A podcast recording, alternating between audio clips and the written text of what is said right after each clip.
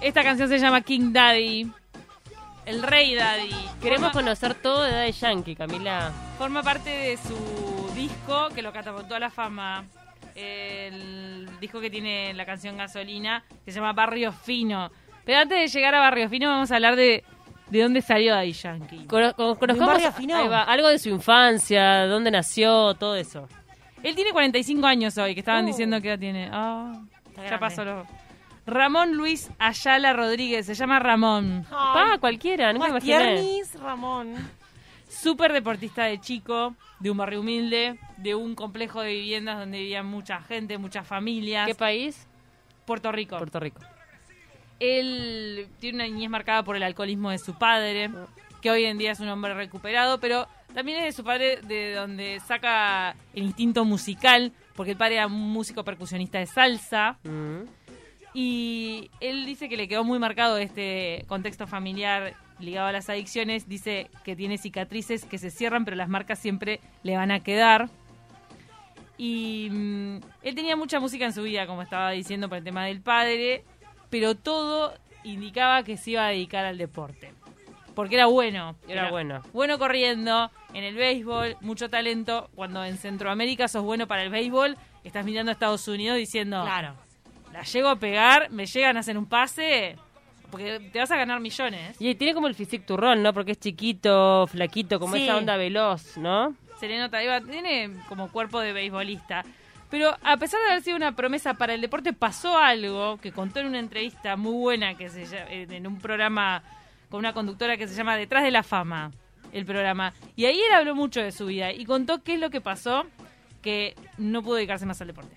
En, en- en mi residencial bajé a vacilar un rato con los muchachos. Ahí se formó la balacera y yo lamentablemente fui la víctima. pensaste a lo mejor en perdí mi sueño de ser beisbolista y ahora no voy a poder lograrlo? ¿Cómo lo tomaste tú a esa edad? Fue un golpe que traumatizó mi vida. Eh, cuando el doctor me dice que hay que amputar la pierna, que me dice no hay salvación, gracias a Dios permitió que por lo menos un, un- un mínimo de arteria quedara para que circulara la sangre. Y ese mínimo que está ahí existe, me salvó la pierna.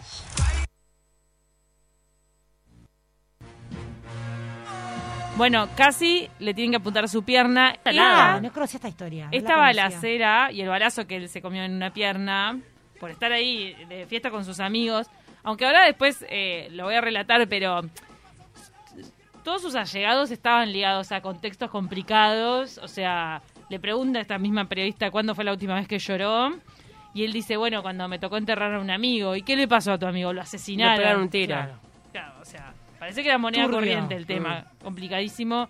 El, el contexto, este balazo casi le compromete la pierna y es lo- la razón por la cual él no baila. Si vos ves los shows de Daddy Yankee, los videoclips, él como que mete unos movimientos, pero él no llega a bailar. Pero él camina con cojera. Eh, no, no, creo que no camina con cojera. No, está. O sea, se ve que eso no le quedó, pero que sí, no, como que no puede mover demasiado el cuerpo. Ah, mirá. Incluso hay un titular famoso de él que es tipo, no puedo bailar porque tengo un balazo. Qué salado, mirá, no sabía, fuertísimo. no conocía eso. Bueno, fue padre adolescente. A los 17 años tuvo a su primera hija. También se casa con la mujer que todavía está a su lado, que se llama Miredis González. Y después, cuando le llega la fama, él ya es padre de tres. Wow. Y la Miredis ahí bancando la toma. También contó sobre su relación con Miredis en esta entrevista. Ha sido, ha sido muy difícil, pero detrás del éxito de un hombre siempre hay una buena mujer. Y ella fue la que ha estado conmigo desde cero y, y se merece lo mejor de mí. Estuvo en esos momentos donde nadie creía en mí, no sabía lo que me deparaba el futuro. Ella me, me, me buscó por quien yo soy, por mi esencia. Yo lidiando con el trauma de la pierna, no sabía qué hacer, las frustraciones. Y de repente la música llega a mi vida y, y transformó todo.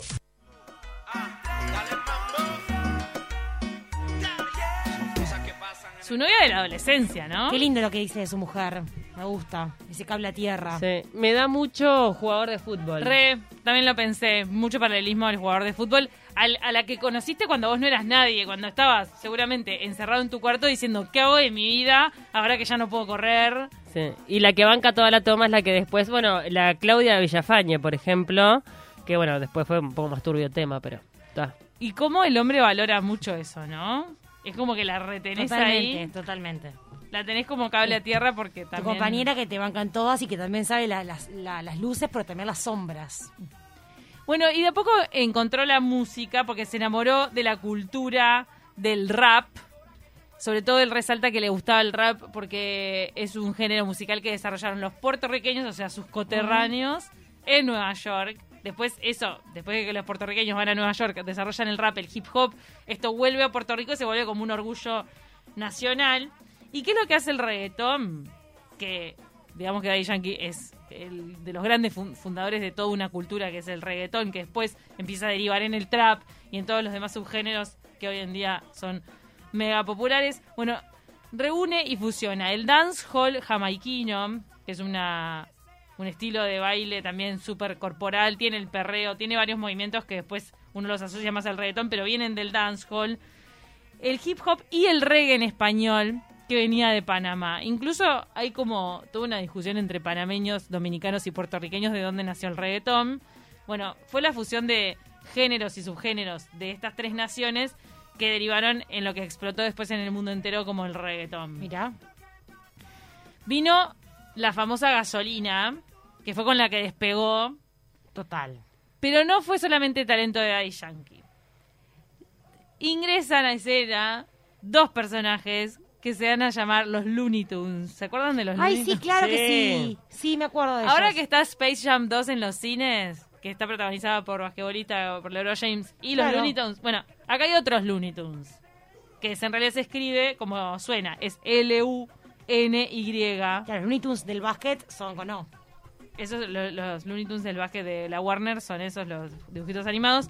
Ellos son un dúo de productores musicales dominicanos que también son de los fundadores del reggaetón. Los Looney Tunes se llaman Francisco Saldaña y Víctor Cabrera. Ellos son los que se meten en el estudio de grabación con Daddy Yankee para hacer Barrio Fino. ¿De dónde venían? Ellos habían trabajado en las cocinas de la Universidad de Harvard. Habían vivido en Boston. No, mirá. Y uno era lavaplatos. Qué y el otro era cocinero. Pero tenían la música en sus genes. Entonces un día lo volcaron y empezaron a hacer hits. Incluso ellos están involucrados en, en algunas canciones que son de los últimos hits de Daddy Yankee. O sea, estamos hablando. Ya llevan 20 años trabajando con él. Mira, pero ellos son los creadores del reggaetón o, o ya era un de repente un estilo que estaba instalado y no había tenido el- la masividad necesaria. Ahí va. Parece que estaba o existía en las calles. Mm. Era un género urbano popular. Pero lo que hicieron ellos fue que con Lo- un hit que fue tomaron. Gasolina, lo, lo por el mundo. Claro. Gasolina forma parte del disco Barrio Fino, como decíamos más temprano, que en el último tiempo en un ranking de Rolling Stone lo pusieron entre los 500 mejores discos del mundo. Ah, Barrio Fino. Claro. Dice- dicen cómo mm, eh, fue todo un fenómeno que nació en un chico jovencísimo, Daddy Yankee, que estaba en, en una villa, que vivía en, en un complejo de viviendas, que ya era padre de tres, y que cuando se encerró en un estudio hizo este disco que después catapultó al reggaetón. Mi principal foco en Barrio Fino, dice, dice Daddy Yankee en un podcast de la Rolling Stone, fue hacerle saber al mundo que esto no solo era una canción, no solamente era un disco, sino que era una nueva cultura. claro. Esto fue en, lo- en el principio de los 2000 que lanzó Barrio Fino y que marcó un antes y un después. No solamente tiene gasolina este disco, sino también tiene lo que pasó, pasó. Dos temones. La pasé bien. Es un temón. En una nota de CNN repasa el significado de cada una de las letras. ¿En serio? Claro que puede ser que tengan significado. Bueno, algunos le encuentran metáforas Sí, sexuales. A Claro. gasolina le encuentran alguna metáfora sexual. Sí. Esto Sí. en realidad tiene como una gran crítica, sobre todo por la- los músicos más intelectuales, en, en- en el sentido de que es una un tipo de música que está como muy digitado desde la, computa- desde la computadora. O sea, no sé qué tanto tocan de verdad, ¿entendés? O qué tanto cantan. Ah, claro, decís que está hecha muy de laboratorio. Eso, Puede ser- eso es lo que critican. Puede ser que los Looney Tunes, junto con Daddy Yankee, buscaban que esto reventara. Era Claro. como, Claro. listo, un poco de letra, Robot, robot, tu te sacó. pero en realidad también hay bastante talento en saber cómo Sí, una claro. percusión puede hacer explotar Por un tema. Obvio, eso es innegable. Mm.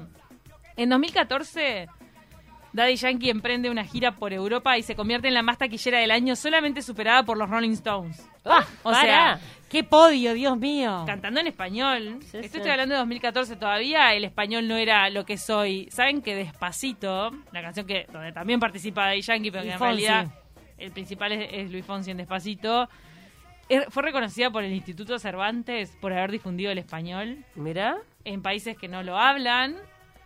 Fue Despacito el que le abrió la puerta más a la, a la música en español, mucho más que Gasolina. Pero Gasolina se instaló y le abrió las puertas de Europa como vemos acá.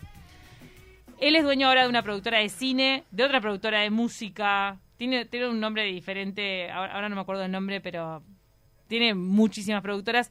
Y también tiene una fundación que ayuda a familias vulnerables y ayuda a jóvenes de contexto crítico con becas. Le dan becas de educación. Mira qué bueno. Daddy Yankee da becas de educación para que para que puedan prosperar y tener, digamos, otro futuro. Qué lindo que no se olvide sus orígenes, porque indudablemente habla de que por lo menos quiere ayudar a la gente de barrio como él. Y, y sigue con la mujer.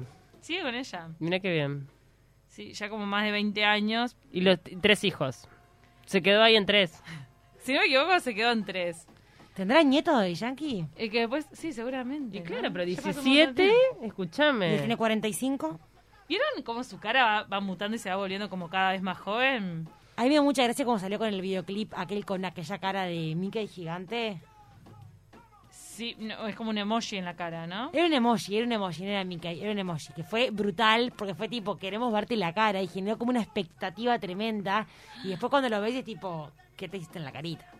Pero es Cara de muy goma. raro. Cara de goma. Cara de goma, ¿no? Y Cara unos goma. dientes muy, muy me- mega blancos. Sí, muy, mon- muy montana. Esas, esas caritas que no sé quién se las hace, viste allá en Miami, no sé quién las hace. la carita. Miami. Mí es el mismo. Él, él tiene colaboraciones con todo el mundo. Daddy Yankee Sí. como que participa en canciones de otros, pero cuando saca sus temas propios también le está, le está yendo muy bien. Es, es el tema de que se, se mantiene muy vigente en función de trabajo con varios productores que se ve que lo asesoran muy bien. Además de que él debe tener muy buen olfato. Para Él mí no siempre la pega. ¿eh? Para mí él siempre la pega. ¿De qué trata lo que pasó, pasó? Se convirtió en un himno latino, dice. La fusión de merengue y reggaetón le da a la música un sonido tropical caribeño. Así explica el, Mm. el éxito de lo que pasó, pasó. Y Gasolina, ¿cómo la describe él en una nota con CNN que va recorriendo canción a canción de Barrio Fino, este disco que cambió todo? Dice, es innovadora y con un coro muy pegajoso. Describe a una mujer que le gusta salir y pasar un buen rato. El coro, a mí me gusta la gasolina, dame más gasolina, es un dicho muy popular en Puerto Rico Ah, que inspiró el track. Gasolina se convirtió en la canción más famosa en la historia del movimiento urbano latino. La palabra gasolina, todos en el mundo saben qué significa. Eso está salado en realidad, como que gasolina antes es una palabra en español que seguramente ahora en cualquier país saben a qué se refiere. Totalmente. Es que combustible. Y pienso que parte del éxito del track es que la gente busca algún significado oculto. Estaba hablando de alcohol, de drogas. La canción es completamente literal. Es la canción más inocente que he escrito jamás. ¡Opa! Increíble. Me da gracia. ¿Cómo Yo especula que la gente? ¿Cómo especulan con todo eso, no? ¿Qué querrá decir y es como dice él? Cuando dice, dame, cuando dice dame más gasolina, yo me pensaba que se refería a algo medio sexual. Total, es que todo el mundo piensa eso. Yo me imaginaba mm, drogas. Nos manda mensaje el falso ninja. A ver qué a ver dice. el aporte, porque él siempre también. No, me pone el interesa. ojo pone la bala. Sí, me interesa el aporte. No me gusta el reggaetón y en general es como dice Pau que son malos músicos. Justo Daddy es de esos que siempre se ha mantenido arriba y con hits mundiales desde hace más de una década. Más allá de la promoción que recibe, claramente es capo. A nivel producción, siempre suena a primer nivel mundial. Con la canción Mayonesa pasó lo mismo en el mundo porque se hizo igual en todos los países también. Ah, porque mayonesa es como una palabra. Mayonesa, Mayonnaise. gasolina. Claro, eh. Mayonesa ustedes saben que es la canción este, más escuchada de Uruguay en el mundo. Sí, Sí. es la- de la que más le da aportes a, a Gadu. Hmm. En realidad a veces me viene la duda de si no es, pero sí es, es mayonesa porque... Es ser- mayonesa. sí, ¿Por porque en- durante los mundiales o campeonatos de fútbol, la que más suena en el exterior es la de No te va a gustar, la de Un cielo de un solo color. Sí, pero esa en realidad eh, nosotros la sentimos como muy que suena mucho, pero no- se queda en Río de la Plata. Claro, no son boliches y boliches. Y... Mayonesa llegó al mundo entero. Mayonesa sigue siendo escuchada o sigue par- formando parte de los compilados bailables. Y bueno, la última etapa de Daddy Yankee apuesta a la fusión con otros ritmos. Ni que hablar que el reggaetón se va juntando con, con otro tipo de mm, sonidos latinos. Limbo tiene eso, Limbo tiene como... Ay, ¿te acordás de Limbo? ¿Cómo marcó Qué linda que es Limbo. ¿Y qué videoclip? Está genial. Está genial el videoclip de Limbo. No me acuerdo. Lo quiero ver ahora. Mete, mete como unos instrumentos tradicionales. En, en el medio, o sea, además de la, de la percusión, mete instrumentos tradicionales limbo. Y una de las canciones que había elegido para cerrar. Ahí suena. ahí. Es muy mundial esta canción, es muy mundial. Tiene mucha fuerza. Es como muy, no sé, como apertura me lo imagino. Vos, no hay clase de zumba en el planeta donde no te pasen Daddy Yankee, ¿o no? Total. Es que cómo bailan las mujeres este videoclip es Me encanta cómo bailan. Yo la, las miraba y frente al espejo practicaba. Una vez Daddy Yankee vino al estadio Charrúa. ¿Y? Lo fui a ver. Acababa de pasar tremenda fuiste a tormenta. ver? Sí, sí, fui Mirá. muy feliz. ¿En serio? Pa. Primero, había pasado una tormenta de esas que se lleva a la mitad de los árboles, todo, todo. Eh, Que era que se suspende. Todo el mundo pensando, ¿se suspende el concierto o no? Entonces íbamos, fuimos todos con botas de goma. Claro. Porque íbamos a meternos en lo barrial más absoluto. Nos tocó adelante. Eso también lo valoro mucho. No sé ni cómo conseguir las entradas. Si las había comprado, no recuerdo. Fui con una amiga, con Sofi. No paramos de bailar. Era la época de llamado de emergencia. Ay, sí. Hago este llamado para que que tú vuelvas. Llamado de emergencia también la pegó. Era como de la tercera canción, es cuarta que él venía pegando. Y, y era el barrial más absoluto. Las bailarinas, eh, las bailarinas eran impresionantes. Estaban súper vestidas, estaban abrigadas con campera, con pantalón. No eran las típicas minas desvoladas del reggaetón, tipo metiendo perreo. Unas coreografías, yo siempre me quedé fascinada con ese cuerpo de baile, me parecía alucinante. Y, y el loco la rompe en vivo. Incluso en un momento le hizo un homenaje a Michael Jackson como referente. Cantó una canción de Michael Jackson. Sí lo ves a él que va caminando, mueve el brazo, no baila. Pero sí, las bailarinas dejan la vida. Los demás bailarines dejan la vida. Es un buen showman. Igual qué Claro. ironía de la vida que el hombre que generó que muchas personas bailen no pueda bailar. Un mundo entero. Está muy zapado. ¿Entendés? salado. Pará, y aporto ahora otra ironía de la vida que creo que va por ahí el tema de que sus, sus canciones son lo que se le critica por parte de la intelectualidad, que son vacías. Es tipo, muévelo, baila, vamos a salir. Claro, no, y que ni, Tómate una, eh. ni, ni musicalmente ni, ni a nivel poético tiene demasiado peso. No hay poesía en Daddy Yankee, pero ¿sabes lo que estuve pensando a raíz de este cuento de las de las marcas que le dejó su vida con el padre alcohólico, con los amigos muertos, con el balazo que él mismo tiene? Que él seguramente no tiene ganas en las letras de hablar de las partes oscuras de todo. Y está bien. Digo, como- hay que permitírselo. Soy Daddy Yankee, soy la distracción. Me Yo soy genial. todo lo demás. Tipo, ¿querés hablar del alcoholismo, de las adicciones, de que te matan a un amigo? Yo qué sé. Podés eh, elegir otro tipo de canción. Sí. René de Calle 13 de repente te da una Claro. canción de esas. Lo que pasa que también es Tiene una necesario. columna de René. Eh, Lo mío es el boliche, te dice. El éxito también va en darle a la gente lo que necesita. Y muchas veces la gente lo que necesita es salir de, de su cabeza, o sea, dejar de pensar en sus preocupaciones, en sus problemas, divertirse y no pensar en nada. Entonces, ¿por qué el entretenimiento o este tipo de cosas que podrían llegar a surgir banales o funcionan? Es que Porque la gente te- necesita eh, boludez. Muchos tendrán seguramente la vida de Yankee, de familias destrozadas y trazadas por los vicios, amigos que han fallecido, haber estado en barrios donde este tipo de balaceras está a la orden del día. Entonces, capaz que fue como dice, pa, bueno, pasemos la hoja y acá necesitamos esto, entretener para poder salir. Y capaz que la música y el arte fue lo que le salvó. Por eso que me parece que es bastante valorable lo que hace, lo del trabajo de él eh, y toda esta carrera que ha hecho ya más de, más de 20 años de carrera. Ya hoy en día es pionero del reggaetón. Y habíamos elegido con calma para cerrar, porque es de las últimas, en realidad tiene un par de años esta canción, pero marca un poco la tendencia que también lo mantuvo vigente, que es el samplear, que es agarrar pedazos de canciones viejas o ritmos que ya se usaron, que ya fueron exitosos, y los mete o se- los fusiona con el reggaetón. Él y sus productores inventaron, por ejemplo, con Calma, que samplea una canción de los noventas de un rapero francés que se llama Snow, que incluso Snow tiene una participación mini en Con Calma. Se llama Informer. Esta canción, la de Snow, ¿se acuerdan? Era la que se usaba en Preta Porté. La de los de- desfiles. Claro. Y la volvió reggaetón. Y fue el hit del verano más absoluto. El verano en el que se podía bailar y se podía salir. Sí. Gozamos esta canción, la el gozamos. olfato que tiene o él o el productor, no sé, para hacer lo que la gente necesita, Sí, sí, eso sí, es sí. valorable. Independientemente que te guste o no te guste la música, tenés que Son la reconocerlo. pura industria, es eso. Tenés que reconocerlo. Todo lo, lo hacen cobre. Mirá la opinión que manda Falsonilla. Dice, más que sample es cover. Puede Sí. ser. Pero la verdad que hay que reconocerle. Mira que, no sé, Yo bueno, lo tal vez banco, tenés que yo tener... Yankee lo banco. Tenés que tener mucha trayectoria y conocimiento musical como para agarrar algo viejo y refrescarlo así. Total. Para, para mí la rompe esta canción. Lo- lo- eso sí- se hizo mega viral a nivel de todo el mundo haciendo coreografías y compartiéndolas Sí, en redes. claro.